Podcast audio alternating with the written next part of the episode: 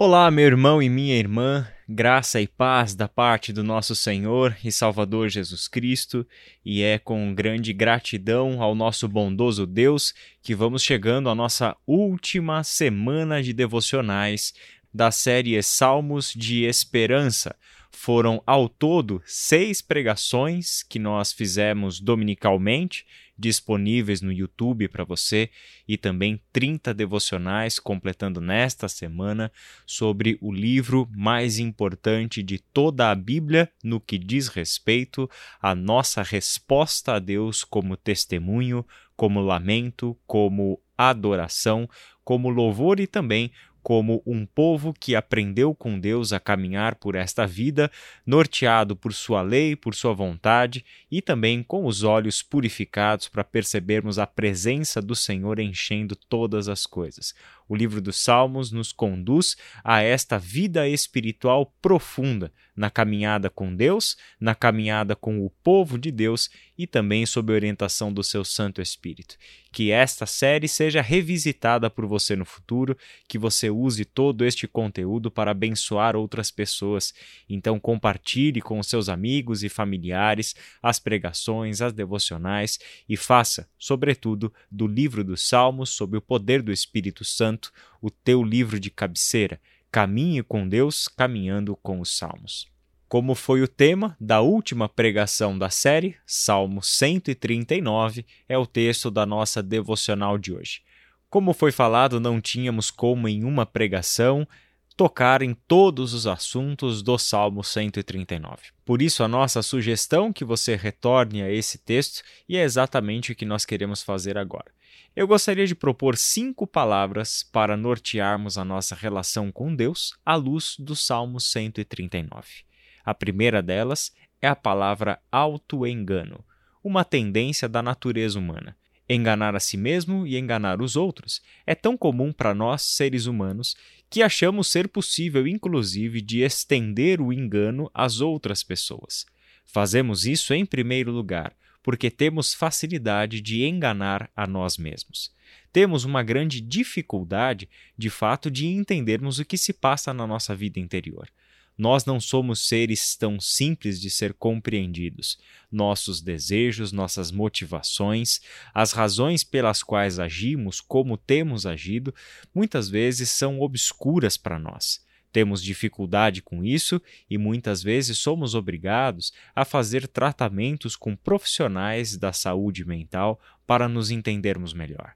O Salmo 139, por um outro lado, mostra que o fim do auto-engano é o conhecimento de Deus. Pois é, a consciência de que nós andamos com o Deus que sabe de todas as coisas e de quem não podemos esconder absolutamente nada, a quem nós não somos capazes de enganar, faz com que a nossa vida seja muito mais leve e transparente. Saberemos que não podemos enganar ao nosso Deus. Da mesma forma, saberemos que não há nenhum sentido para tentarmos enganar a nós mesmos. A fé e a espiritualidade do livro dos Salmos nos chama para uma vida de transparência, nos chama para uma espiritualidade autêntica, de modo que não temos nada a esconder em primeiro lugar de Deus, porque essa tentativa é infrutífera. Não tem nenhum sentido esconder alguma coisa do Deus que sabe de todas as coisas.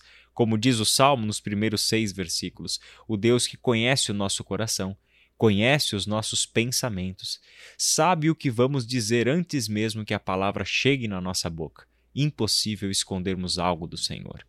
A segunda palavra que eu quero propor para você é fuga. Essa é uma outra tendência humana. Temos o hábito de fugir diante de situações de conflito. Não sabemos lidar corretamente com as crises pelas quais somos submetidos ao longo da nossa vida. Por isso, fugir de nós mesmos, fugir da confrontação com os nossos sentimentos, fugir de relacionamentos que precisam ser reparados, se estende para a nossa relação com Deus. Achamos que é possível fugir da presença de Deus. Achamos que é possível ignorar a sua presença e adiarmos um encontro com o nosso Deus. Achamos que realmente é possível viver sem levar a presença de Deus como uma realidade. No entanto, o Salmo 139 mostra também que a fuga é uma empreitada inútil quando se fala da vida diante de Deus. Deus está em todos os lugares. Mesmo se armarmos a nossa casa no mais alto monte, ou se descermos até o mundo dos mortos, o Sheol, a presença de Deus estará ali. Não é possível fugirmos da sua presença. Por esta razão, fuga não é uma opção para quem quer encarar a vida com transparência e autenticidade. A terceira palavra é indiferença. Deus foi aquele que nos criou, e o Salmo 139 mostra essa verdade com uma beleza poética gigantesca. Mostra-nos que Deus viu o nosso embrião. Deus sabe porque Deus esteve presente em toda a nossa formação. Não há absolutamente nada no que diz respeito à nossa existência que esteja escondido de Deus, porque justamente Deus está na origem de todo o ser. Dessa forma, não podemos ser indiferentes em relação a Deus, pois a vida pertence a Deus e a vida é sustentada por Deus. O Deus que viu os nossos ossos sendo formados, o Deus que viu o nosso embrião, é um Deus que sustenta toda a vida. Logo, não temos como viver em um estado de indiferença em relação a Deus o quanto antes tomarmos a postura de vida de respondermos ao Deus Criador, quanto antes descobriremos a plenitude de vida que Deus tem reservado para nós. A quarta palavra é proximidade. Todo o Salmo 139, que fala da existência de um Deus soberano e absoluto, que sabe de tudo e que está em todos os lugares, também é um salmo de proximidade porque o salmista se dirige a alguém que está próximo. Deus, no salmo, é tu. Deus, no salmo, não está distante. Mesmo soberano e mesmo absoluto, a presença de Deus é tão próxima que é como se o salmista estivesse conversando com uma pessoa sentada à sua frente, tomando um café juntos. A proximidade de Deus também é uma temática dos salmos. Os salmos nos mostram um Deus de relação e de relação íntima, o Deus que quer de fato ter amizade conosco. Esta proximidade é surpreendente em um salmo que fala tanto sobre a soberania de Deus em forma da sua onisciência, da sua onipresença e da sua onipotência. E por fim, a quinta palavra é dependência. O versículo 10 do Salmo 139 deixa isso muito claro. Mesmo ali, tua mão me guiará e tua força me sustentará. Somos dependentes de Deus porque é Ele quem nos sustenta. A razão pela qual não podemos fugir da presença de Deus e a razão pela qual Deus sempre nos encontrará aonde quer que estejamos é porque o nosso Deus é o nosso sustentador. Deus planejou a vida humana para que fosse sustentada, mantida, preservada, cuidada por Ele. Logo, Ele quer nos encontrar porque a nossa vida depende disso. E por fim, somos dependentes de Deus porque Ele é quem é capaz de examinar o nosso coração e revelar o que há de mal dentro de nós. Somente desta forma, como muito bem diz os versículos 23 e 24, é que podemos ser conduzidos ao caminho eterno. É através de um exame minucioso da existência humana que Deus pode trazer à tona o que há de mal em nosso coração. É dessa maneira que ele nos torna conscientes do nosso verdadeiro eu e do nosso verdadeiro estado diante do Criador.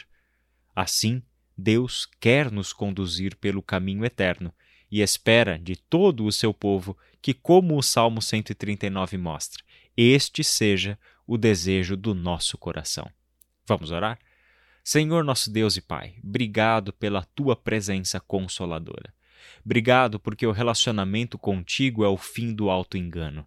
Obrigado porque contigo podemos nos desnudar, estarmos completamente vulneráveis na Sua presença, quando descobrimos que de Ti não podemos fugir e ao Senhor não podemos enganar.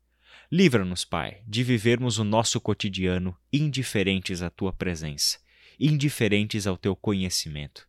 Faça-nos, Pai, como pessoas que anseiam ardentemente por estar próximas de Ti.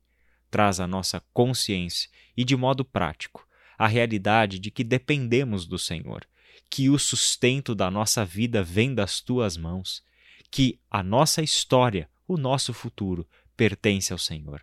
Tu és, ó Pai, a nossa esperança. Pedimos que os nossos irmãos e irmãs tenham esta consciência cada vez mais fortalecida pelo poder do teu Espírito e por intermédio do exame do livro dos Salmos. Em nome de Jesus. Amém.